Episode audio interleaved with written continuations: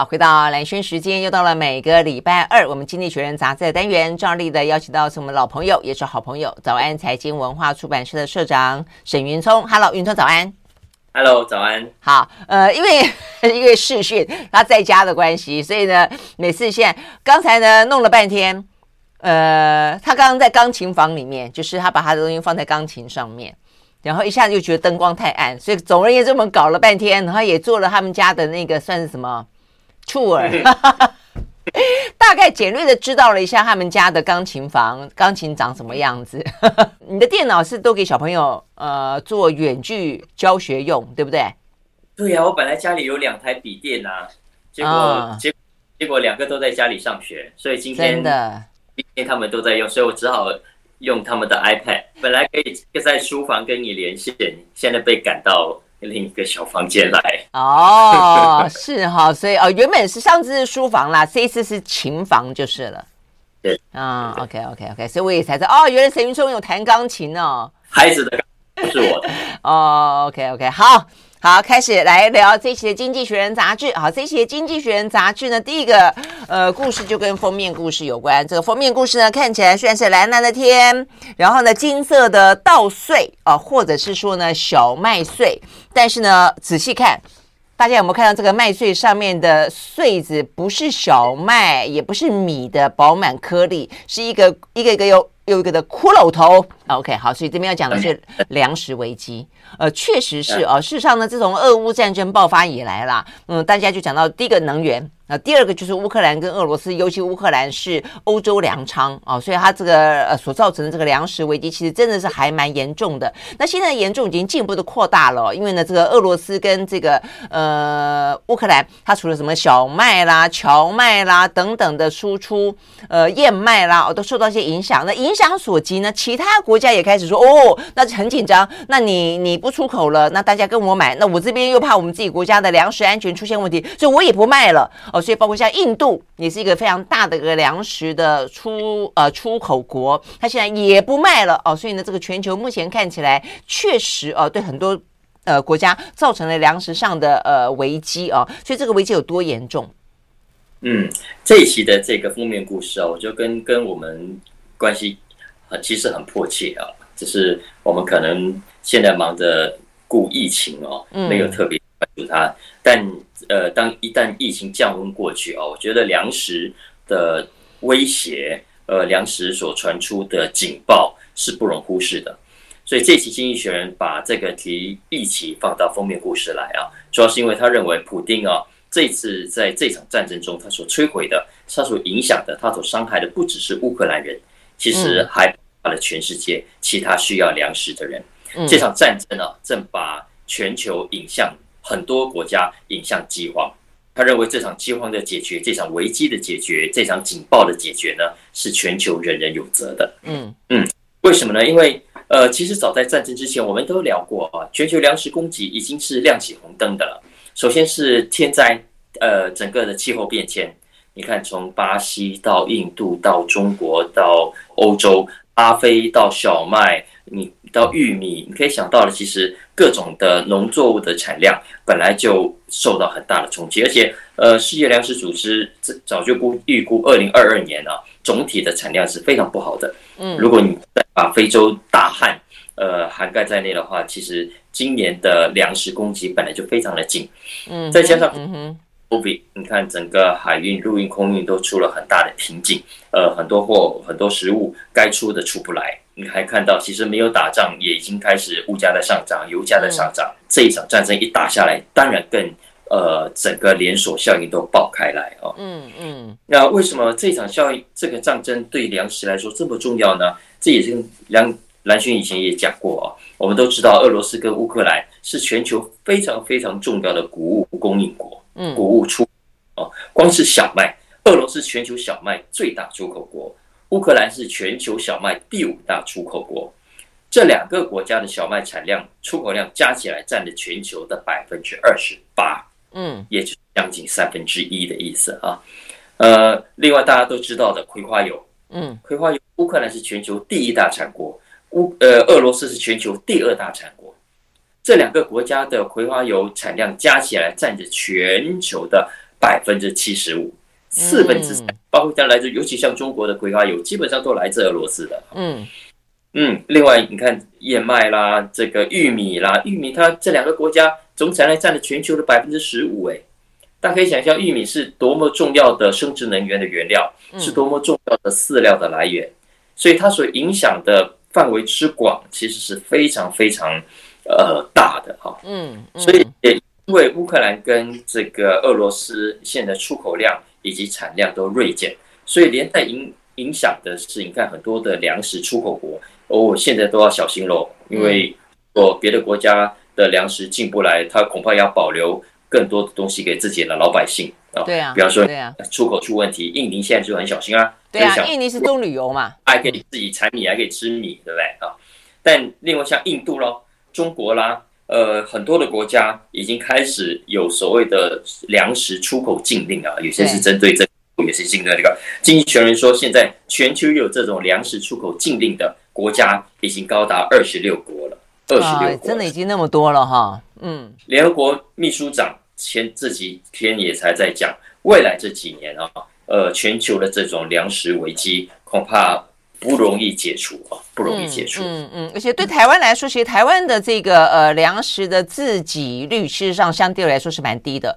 我们蛮多是靠进口的。然后再来饲料，所以呢，大家如果最近有注意到，像我们先前跟大家聊过有关于生乳这件事情，台湾的牛奶是全世界。价格最低之一，所以其实对于酪农来说，他们真的应该给他们一点点，呃，这个成本当中给他们一点加一点钱。但我的意思就是说，这个问题本身啊，这个本来应该给他们加点钱的，但我们现在的物价也开始变高了，所以对于他们来说，呃，就消费端来说，又希望他们不要涨价。但是你知道吗？他们除了本来就已经很低之外，他们现在的那些我们的牛总要吃这些饲料吧。玉米就是一个很大的影响啊，像我们刚他们之前这两天在过去这个礼拜谈在进行谈判的时候，就讲到说，真的非加不可，就在于说，第一个本来就已经很便宜了，加上现在的饲料又垫高了，所以你真的很难说要求他们硬是不让他们涨价，所以我觉得这个问题其实真的还蛮大的。台湾已经算是很。很末端的了，因为我们可能也不吃麦，我们有自己的米啊。但是其实，呃，其他的相关，我们刚刚讲的饲料啦、哦，生殖能源等等，都还是会受到影响。没错啊，其实全球农民面对的威胁都都都一样的哦。基本上，经济学人说是属于某种腹背受敌的状况啊。嗯、一边呢，你的这个肥料价格正在涨，你的这个能源发电啊、产运送的汽油啦、啊，呃，都在涨。所以另一边呢，市场价格在涨，需求又会降低，而且再加上通路上各种的瓶颈，所以造成农民真的是腹背受敌哈。而这个腹背受敌，可能如果你没有处理好的话，它它会进一步衍衍生更多的骨牌效应的。我举个例子来说，肥料如果涨，收成呃，肥料如果涨价，大家就会用的少，嗯，用的少呢，万一影响到收成，收成就会跟着。收成少，产量少，啊、呃，价格又会跟着更高。嗯，价格更高，又会让消费者更加的却步，然后出口销市场又更加受到影响。所以，这个其实都是一整个大的循环。嗯，嗯，那这个呃，为什么它格外严重呢？因为要知道，经济学人有说，全球的人口当中有五分之四啊，住的地方呢是属于粮食进入口国。嗯，就是进入口国，包括台湾在内啊，其实就是我们。到的粮食，我们固然有出口，固然有自自给自足的部分，但是还是要靠扣掉进口的部分。其实我们还是主要还是要靠进口的啊。是啊，而且有一些关键的的食材或者关键的原料，呃，很多国家还是要靠进口的。举个例子来说，你说黎巴嫩啊、突尼西亚，它的这个麦片啊，都要靠进口，而且主要靠俄罗斯跟乌克兰。光是俄罗斯跟乌克兰就占了黎巴嫩、占了突尼西亚的这个。麦片进口的一半，埃及啦、利比亚更高，占比高达百三分之二。经济学人说啊，全球有四亿人啊，有四亿人口要靠乌克兰出口的粮食。OK，所以你就知道粮食对这些国家有多么的重要。而且不要忘了，对于很多的新兴国家来说，呃，衣食住行其实花的最多的还是食，而且最重要的还是新兴国家呃的一般家庭有百分之二十五的所得是花在食物。嗯，收入所得比较低的非洲国家有四成的收入所得，它必须花在食物上。所以你知道说，食物当价格上涨的时候，其实对呃这些新兴国家的冲击是最大最大的。嗯嗯，对啊。那问题是，现在俄乌战争如果一时之间半刻根本停不下来的话，那这个问题就很难解决啊，对不对？我刚刚查了一下，台湾的这个粮食的自给率大概不到四成，所以我们有百分之六十五是要靠进口。嗯，这不是特例，就是全球很多国家，嗯，其实都是。的样子，所以所以现在呃哦，既然战争爆发了，发生了这种状况，请问请问是谁的责任啊？所以西方啊，普丁啊，都在互互相指责对方啊，都是你挑起了，都是你的问题啊。不过实情是，经济学人说持平的说，普丁并不是造成粮食警报的元凶，他只是恶化了它。嗯嗯，所以呃，经济学人建议说，现在不是。彼此互相批评的时候，而是应该彼此互相合作的时候。嗯，怎么样合作呢？有几个几个方向啊，很重要。包括第一个，尽可能的不要再限制食品上的流通。你像一个国家有禁令，另一个国家跟着有禁令，第三个国家因为紧张也跟着有禁令有结果，其实你会让呃全球的粮食供给更加的不均衡。而且呢，全球我们都知道，有些国家是特别需要粮食的。因为一旦他没有粮食，老百姓就会揭竿起义的，政治上就会不稳定的，区域上也会跟着受影响的，乃至于国际政治上、地缘政治上也会受到冲击的。所以，其实呃，协助最需要粮食的国家，是全球都应该通力合作来协力解决的问题。嗯嗯，那对于其他的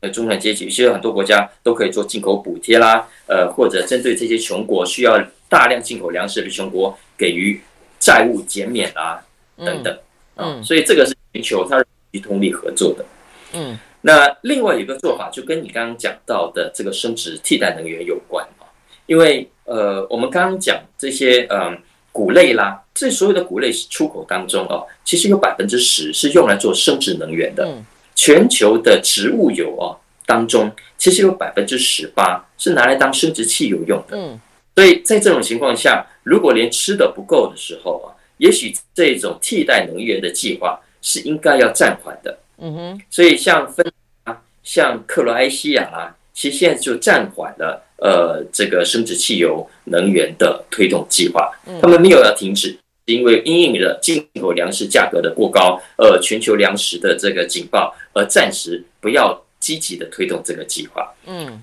所以，所以。整体经济学人这个专辑啊，呃，给大家的建议了。这个文章其实非常的长。你说大家关心的话，我非常推荐大家看这一期的专题。嗯嗯，OK，好。所以呢，这些建议当然是呃提出建议了，但能不能够真的那么快的就能够解决？呃，而且在这个战争还在，其实我刚刚你刚才讲，我就在想说，其实我们现在在讲到是有一些人道走廊哦，其实应该画出另外一个绿色的粮食安全走廊才对。就是说，你可能让黑海啊，就算你要怎么打，怎么样封锁，你好歹开放港口可以让粮食出口，这是一个例子嘛。但是问题在于说，你就算说这个粮食可以。某个程度的被出口，然后去因应，比方说这个战争一开始打，北非是第一个就开始传出呃他们的粮食不够的一些地区嘛啊，但重点还在于说现在的话呢继续打，现在连俄罗斯尤其是乌克兰人的农农夫该是去春天播种的时候都已经去 delay 了他整个播种的时间了，所以到最后你会发现不只是说有粮食出不去，而是到最后他自己生产本身的粮食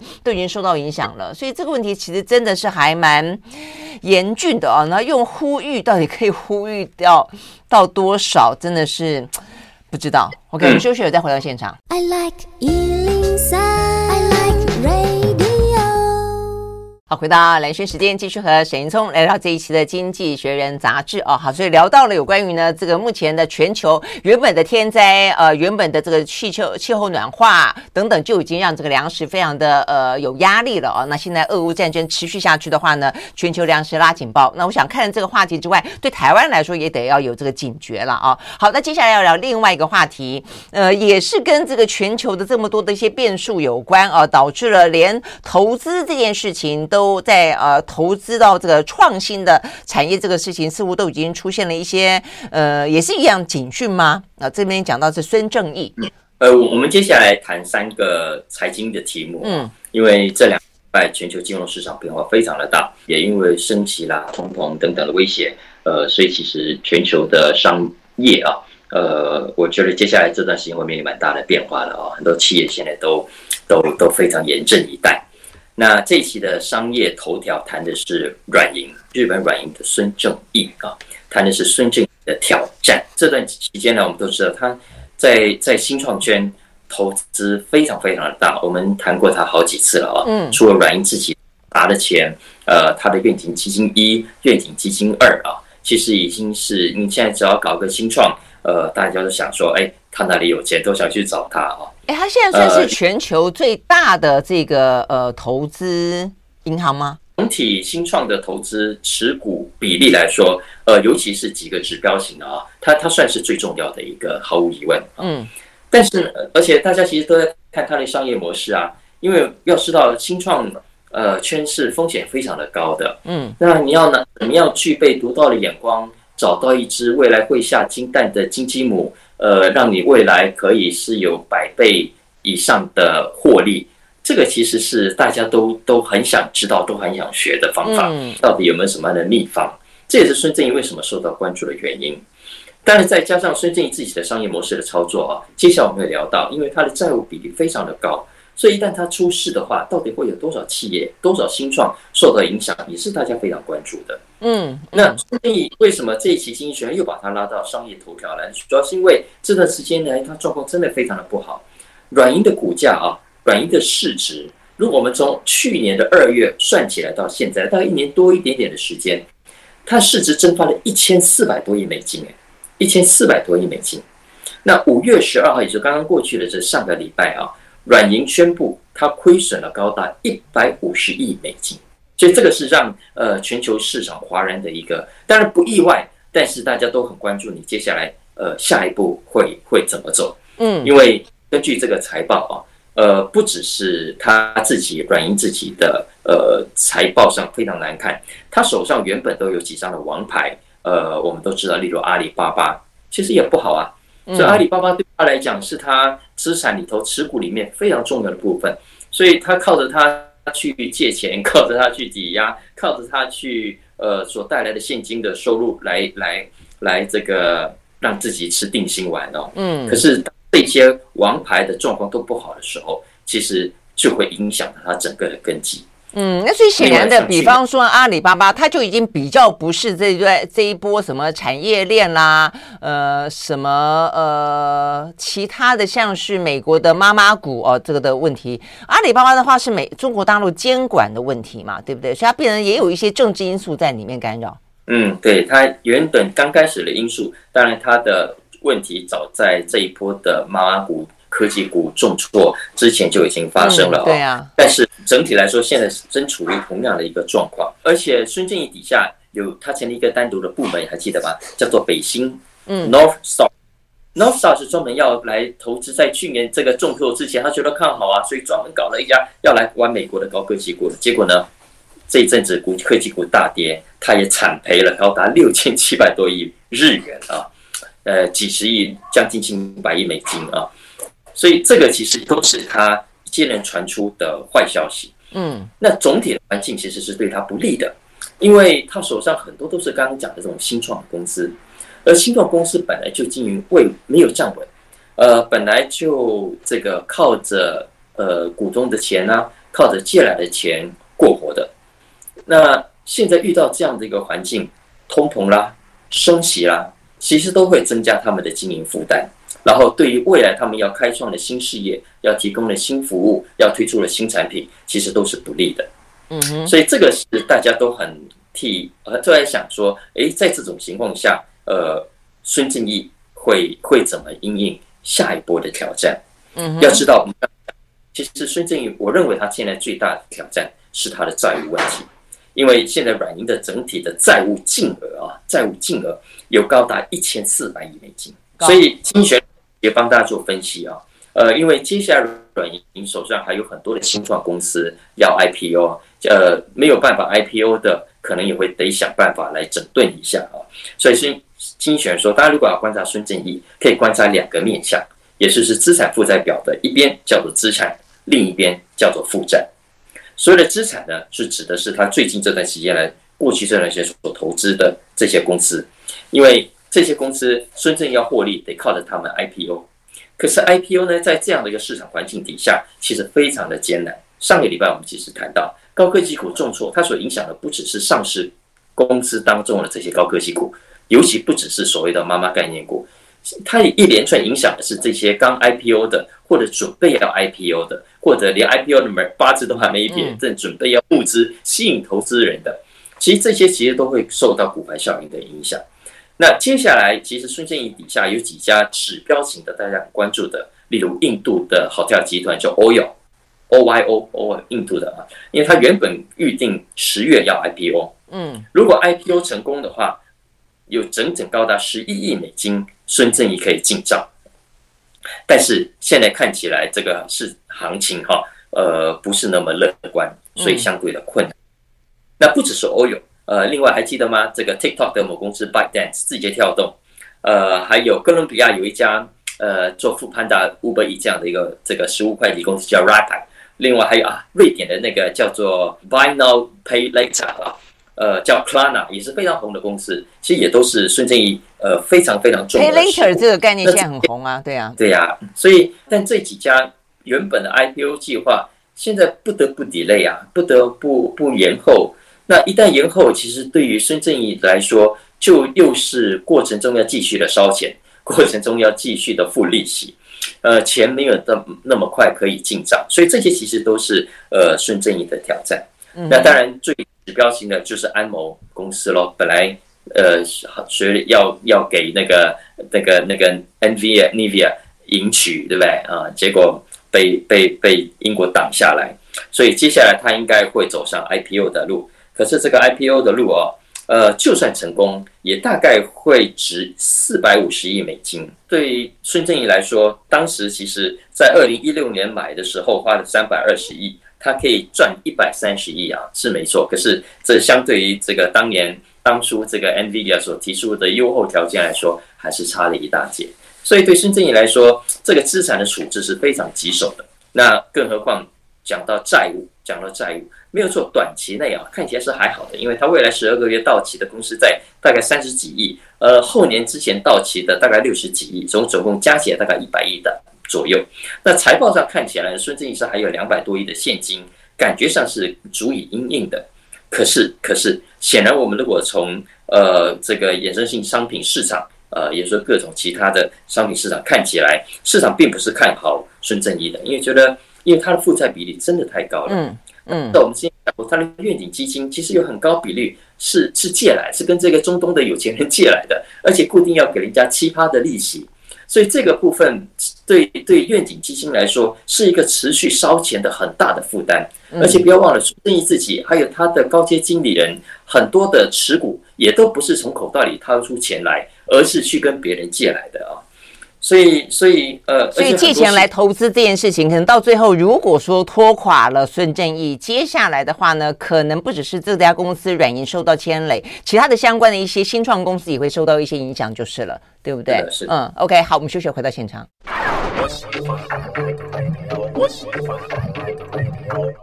好，回到蓝轩时间，继续和沈云聪来聊这一期的《经济学人》杂志啊。好，聊完呢，跟这个比较创投、跟新创公司有关的，但是传统产业在这一波当中的话呢，也是啊，这个状况也是受到非常大的影响。呃，接下来我们要聊的是，在过去这几天，我们在节目里面也跟大家。讲到哦，就是美国的财报里面呢，有两大零售的百货公司。实际上，两大之外，昨天又讲了一个，呃，叫 Rose 的，呃，玫瑰，呃，翻译成罗斯百货，就从先前的这个 Walmart 到这 Target，呃，接下来的 Rose，它他们这个零售销售的这个成绩都是低于预期，然后呢，状况呢都受到产业链的影响也好，这个物价通膨成本的垫高也好，呃，利润呢都被吃掉非常的多。好，所以呢，接下来就要聊这个话题。两天摔掉两兆市值哦。嗯，呃，标题叫 Supermarket Crash 啊。啊。呃，为什么谈这个话题呢？主要是因为上个礼拜五，呃，呃，上个礼拜的五月十七号，嗯，沃尔玛它的财报啊，那这个财报的结果呢，比预期的差，而且是真的是比原本最保守的估计、最差的估计都还要来得差啊。嗯。所以市场。当然一看到这个消息是真的觉得不妙，所以当天呢，我们的股价一下子就重挫了百分之十一，重重挫了一成。哎、嗯，这个对我这种公司来说是非常非常吓人的。对呀、啊，对呀、啊。从一九八七年记得那个黑色星期一吗？嗯，那是沃尔玛史上跌幅最大的一天。嗯，上个礼拜是第二大的一天。嗯，所以你就知道对沃尔玛来说这件事情多么的重要，而且还不是只有五月十七号，紧接着五月十八号它又跌了百分之七。对，是续跌啊。所以总体来说，沃尔玛一下子的市值啊就大蒸发。不只是沃尔玛，另外你刚刚讲的 Target 也是啊，呃，两天股价就重挫了四分之一，所以两这这两大加起来，光是这两天之内，市值呢，如果你买这两家的股票，就蒸发了六百五十亿美金。嗯，所以这个事情当然是上个礼拜呃美国股市非常重要的话题啊，所以你你也会关注到哦。但这个情况其实如果我们放入产业展的角度来看，它是非常罕见的。它是罕见，为什么这么说呢？因为不要忘了，我们现在不是说正在面临通膨的威胁，正在面临物价的上涨吗？那通常过去呢，在面临物价上涨的时候，其实正好是像 Walmart 他们这种呃平价的折扣商店大展拳脚的时候，因为尤其对这规模很大的零售商店来说，你看他们有采购上的优势，他们有物流上的优势，呃，他们有各种规模上的优势。所以是相对非常有利，所以通常当遇到这种大通膨时代要来临的时候，大家都很关注它，那也会看好它。但是这一次的状况不一样，这次状况不一样，为什么？因为你可以看到，呃，对 Walmart、对 Target、对美国这些零售业者来说，也呃面临的也是同样的腹背受敌的状况啊。第一个，它的整个成本一直降不下来，为什么？因为供应链出了问题，自从疫情以来没有解决。再来第二个，也因为疫情，它出现严重的缺工，所以薪资每小时时薪不断的在调高，虽然它费用也一直降不下来。嗯，所以这啊当然会侵蚀到它的获利。它哪怕是呃它的市场再好，其实它的成本、它的毛利其实是受到很大的冲击的。所以你看，沃尔玛现在最怕的两件事情，第一个怕缺工，所以呢，它得不断的提高它的这个基本的薪资。再来第二个，它也怕缺货，所以呢，它要提高它的存货比率。所以不管它底下卖的家具啦、呃服饰啦、家电啦，呃，他都怕说，哎，万一这个哪个海港又又被封了，哪个地方又出货又出不来了，所以他要备比较大的货，以防他会断货。所以这些其实都无形中，不是无形中，有形中就增加了他的经营的压力。嗯嗯。这是呃，接下来要关注这些呃业者的获利能力的重要的点。当然了，为什么这样说？因为呃，基本上沃尔玛也好，Target 也好，都不会不至于因为这一波的冲击，呃，股价一下子蒸发了，所以就有多大的危机？当然不会有啊。因为首先第一个，他们业绩，我们刚才讲只是利润减少，呃，但是他们业绩还是成长的，而且整个呃通膨的大环境是对他们有利的，因为没有错，呃，这个这个。一旦通膨来临，呃，很多消费者会减少购买啊，呃，这个这个减衣缩食，但是不要忘了，一旦通膨来临，那些更高贵的店价格也会更高，而那些原本会去高贵的店的中产阶级或者所得也没有这么高的所谓的半吊子有钱人，他也会往下跑去沃尔玛这种地方买的哈，所以他会增加他的客源，所以总体而言，他他未必呃在。营运上会出什么太大的问题？更何况不要忘了，过去这几年他原本被电商打得乱七八糟，但是这几年它的电商部门，Target 也好，沃尔玛也好，都急起在直追。所以未来呃呃，就算不能跟 Amazon 相提抗礼，但基本上已经不会太输了。所以总体而言，他们不会有太大的问题。有问题的，其实反而要去关注呃这些一线的大零售业以外的其他的二三线。那个其实才是该头痛的业者了。嗯嗯嗯，所以这样听起来就是说，整个的零售销售市场压力都非常的大。那你刚刚讲说，因为他们规模大，可能某个程度来说还可以因应这一波的海啸，但是呢，规模小一点的可能压力更大，更不用去讲说回推到说为什么他会有碰碰到压力？因为消费者碰到压力啦，消费者本身在这样的一个大的复杂的环境里面，呃，可能他必须要去节衣缩食，所以他才会导致这些呢，呃，零售。售销售本身哦，才才突然间平价商店变成这么的红嘛，所以回馈回推到这样子去看它的话，所谓的通货紧缩时代的来临，就是大消费时代可能已经过去了，至少在这些年当中，接下来我们是不是要面对一些我们在消费上都必须要非常的谨慎，然后呢，呃，必须要这个锱铢必较的时代？如果是这样子的话，你就想想我们邻近的日本。日本经历过一开始以为一下子就过去了，就没想到过了十年，过了二十年，他们还是一样，这个用一个非常诶缓慢、低度的方式来进行消费，这个整个社会就就死气沉沉。是啊，所以呃，接下来要要关注的就看是呃，在这一波禁足底下倒霉的会是谁咯。所以那些财务不是那么够稳定的，呃，那些规模不大不小的。呃，转身困难的，看起来在这一波的通膨时代是是是压力非常大的。嗯，OK，我们休息了，回到现场。I like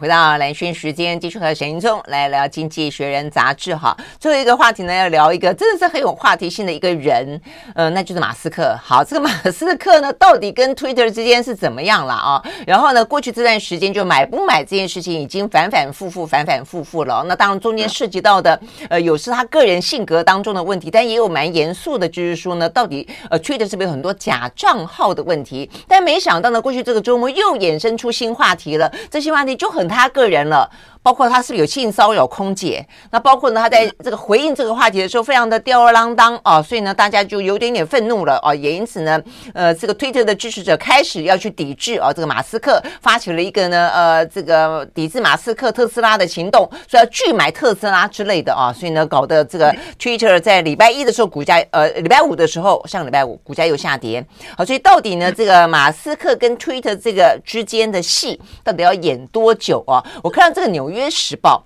在过去这个周末呢，呃，就还写了一篇文章啊，在讲到形容马斯克在呃要去购买啊这个 Twitter 的过程当中，简直像个海盗一样哈，呃，所以把他这个形容的就是说敌意并购的这个行径啊，其实有点点在批评他了啊，就是说他用尽各式方式去诋毁 Twitter，那想办法让他的这个想要并购的价钱越来越低，越来越低，越来越低。哎，所以其实哈，从这个角度去看他，这家伙也还蛮有心机的。嗯，我们听看起来看热闹，觉得炒话题而已。他实际上是在目的当中是要想要降低他的并购成本的。如果那个 Twitter 是一个被追求的女生，他一定觉得马斯克是个渣男。真的哈，因为这个事情还在发展当中了哦。当然，他也很有话题性，其实也。也也很有指标性，所以《经济学人》这一期有一篇不是很长的文章，帮大家整理一下重点啊。嗯，呃，焦点放在他为什么会缩手啊？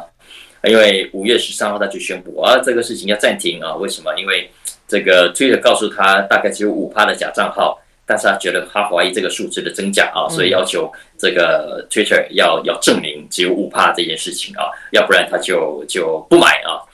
呃，Twitter CEO 其实后来也有诶、哎、发 po 文啊。完整的这个解释，但是显然马斯克不买单了啊。不过经济学人说，他认为他认为，呃，这个什么假账号的问题固然一定有嘛，我们都知道假账号的问题有多严重啊。但他认为这不是马斯克真正的原因，他认为这很可能只是他的借口。嗯啊嗯，对啊、呃，可能真正的原因是第一个股价，他觉得当时开的太高了，因为我们知道他当时收购价是每股五十四块两毛美金。但实际上，现在你看一连串这样一直跌，一直跌。那个经济学人截稿的时候，Twitter 跌剩三十七，现在又更低了啊！所以你看，一下子差了，哎，差了将近二十块美金，哎，是啊，是啊，是啊，这是非常非常大的一笔钱啊！所以，所以你说马斯克会会后悔，想要缩手或者提供钱给他的人会这样子建议他，我们一点都不会感到意外。嗯，再来第二个，当然也跟实际上，呃，你可以想象吧，其实当初要买 Twitter 的时候，我们已经分析过了。要是他不是一个闲人哎，他底下的特斯拉现在还在积极要要往前冲，他现在电动车的市场的脚步都还没有站稳的耶。那另一方面，他的 SpaceX 也还在探索中，所以这两这两个事业其实照理说都应该耗费他蛮大的心神才对。他怎么还会有额外的时间来处理 Twitter 的事情呢？所以特斯拉过去这这这段时间的股价就一下子就跌掉了三成，恐不恐怖？当然是恐怖啊。如果你是特斯拉股东，如果你是特斯拉的董事会成员，你说你会不会盯着这位小子？哎，拜托你赶快回房，好好的顾顾好自己原来的本业，你不要这边搞七搞搞搞搞东搞西，好不好？所以这很可能也是马斯克呃在我们看不到的地方所面临的这个压力。当然，很多人很多人说，哎呀，马斯克这种个性他不会听这些的啦，他一定有自己的盘算。呃，maybe。但但如果特斯拉的整个营运状况啊，呃，尤其接下来我们都说了，从战争到升息到通膨到地缘政治啊，其实都随时会有会有状况发生，其实都需要它更长时间的、更密集的投入才行。所以在这种情况下，他如果还要去搞那个 Twitter，还要去搞川普，还要搞一堆的左派右派的呃言论，呃，他是否能够呃呃？面面俱全的，呃，搞定 Twitter，搞定特斯拉，搞定 SpaceX，很多的投资人其实是打非常非常大的问号的，所以这恐怕也是才是真正呃，马斯克在宣布他要买 Twitter 之后，呃，整个背后的心理过程，呃，他可能真正所面临的的的压力。嗯嗯，但所以这样子的分析就变成说是《经济学人》跟这个呃《纽约时报》有一点点像，又有点不太像。有点像的地方在于说，他们可能都觉得，呃呃，马斯克觉得自己可能买贵了。当初那个价格买贵了，所以现在想要呃，如果要真的谈进行这个 deal 的话，可能想要把这个价格透过他这段时间的言论，把这个价格给呃搞低一点，或者重新再再谈。所以如果是这样的话，那他这个渣男等于是大家都成了帮凶，因为他不断的炒新闻，大家就帮他去讲啊，这个推特的假账号号又怎么样啦？我觉得这是一个了啊，那就是说他到底是不是一个渣男？他是真的想要去买 Twitter 吗？或者回到一个另外状况，就是说他自己本身会不会到最后是两头落空？因为他自己特斯拉的股东是担心这件事情的嘛，对不对？那如果说他到最后决定说啊，算了，不要买了，因为没有办法用一个好价格买的话，或者说这个买了以后我可能会呃心有旁骛，决定放弃的话，嗯，对他来说也是一个很大的很大的难堪吧，是不是？当然了，呃，以上是各种可能的原因的分析啊，但实际上也许是最现实的钱的关系啊，他觉得出价过高了。呃，以上的他自己会不会占了太多的时间，是影响到特斯拉的经营？我觉得他可能自己不这么看的啊。再像 Twitter，其实对他而言也是如虎添翼。如果真的可以顺利拿下来的话，如果不是因为价钱的因素，要知道，呃，对特斯拉来说，对马斯克来说，他本来就不觉得自己应该花钱在传统广告上，不应该花钱在传统的媒体上。所以今天如果他除了原本的事业，之外，还多了一个媒体呃平台，可以可以帮助他发声，可以可以让他呃畅所欲言，然后不受任何这个呃政治势力的牵制，他何乐而不为？尤其这件事个生意如果是成功，还可以为他赚钱，所以这是一举多得的一个。所以这当初当他要买 Twitter 的时候，其实上这上也是眼睛为之一亮，觉得诶不错，也许是是非常高明的一这个奇招。嗯、那但是。无论如何，从任何角度来看，其实五百五十四块美金的股价，在这个环境下，确定是出价过高的。因为就 Twitter 未来的商业模式，除非它有天纵英明的商业模式可以出现，否则否则这个价格要让它回本啊，是要花非常多的时间。所以这个时候，他如果因为价格而反悔，或者用这样的理由来希望重新谈判价格，我认为是非常可能性是最高的一个一个一个状况。嗯嗯嗯，对，所以呢，其实我们刚刚讲到了，其实《纽约时报》的分析比较像这个样，就觉得他基本上这段时间要做的事情就是一个海盗的行为啦，就我一样要娶亲，但是我要强行娶亲，还要压低价格，很可能他最近在玩的戏嘛，对不对？OK，我们时间到了，非常谢谢沈云松，谢谢啦，拜拜，谢谢，拜拜。